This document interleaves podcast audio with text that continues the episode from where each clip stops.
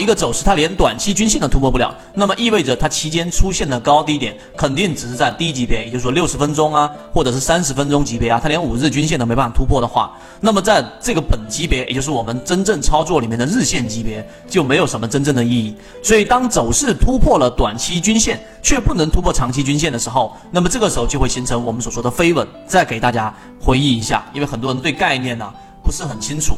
什么是飞稳呢？对不对？那就是这一种啊，短期均线，红色这个短期均线，然后呢出现了一个回简单的走平之后，然后继续往原趋势走，这种叫做飞稳，明白了吗？那么当走势突破了长期均线之后，突破了长期均线之后，马上形成了一个空头陷阱，这种就会形成我们所说的纯稳，这种力度啊相对来说还会比较强一点。什么意思呢？也就是说，当一只个股，举个例子，它的长期均线是这样的，向下的。然后呢，它的短期均线、五日均线往下走过一波之后，往上看到了没有？马上形成一个我们所说的叫什么？叫做一个空头的一个陷阱，形成一个陷阱之后，也就是说突破之后快速的又回来，这种叫做存稳。所以当走势突破长期均线，出现一定的反复，就是连续的反复之后，那么这个时候就形成刚才我画的图，叫做失稳。由此可见，大家要区分好力度。就是这个稳啊，就是均线的整个缠绕里面，基于对于原趋势的反抗力度，这几个字要注意，原趋势的反抗力度。就像刚才我举的这个例子，这是一个上升的一个趋势，上涨的趋势，对不对？如果它是一个我们所说的这一个叫飞稳，说明什么？说明它原来的这一种反抗力度几乎没有任何的反抗力度。也就是说，你做强势个股，在这种地方，你就可以去重复的去操作，因为它在原来上涨趋势里面的反抗力度是弱的。相反的，如果是像这一种趋势向下的这种飞稳的，就是这个画一张图给大家吧。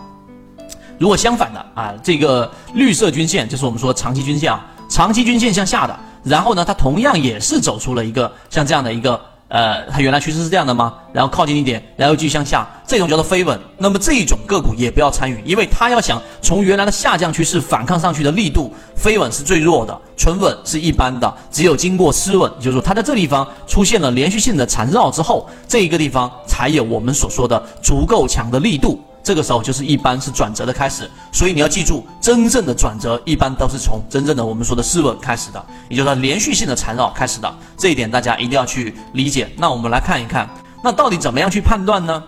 你注意看，你要去做一只个股的介入啊，其实你在一些这一种缠绕的地方，因为每一次缠绕才是原来趋势转折的一个开始。看这个地方。对不对？这是一个你要去理解的。真正你去先理解，你要去做介入的时候，只有在缠绕这一个我们说的这种失稳的前后出现的高低点，看到没有？这里出现了一个低点，这里面其实是形成了一个空头陷阱，这种高低点才有意义。这是第二个大家要去理解的。第三个，你注意看这个地方上，这里面是不是形成了一个我们所说的这个中枢？在这个地方上也形成了一个中枢。那么这两个中枢哪一个力度更强啊？很明显，在原来上涨的整个趋势当中。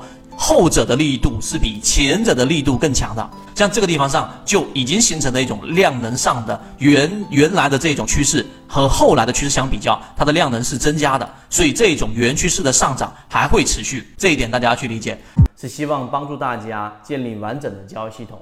如果你也想进一步的去系统学习，可以移步朋友圈搜索 A D K 三六八八，一起终身进化。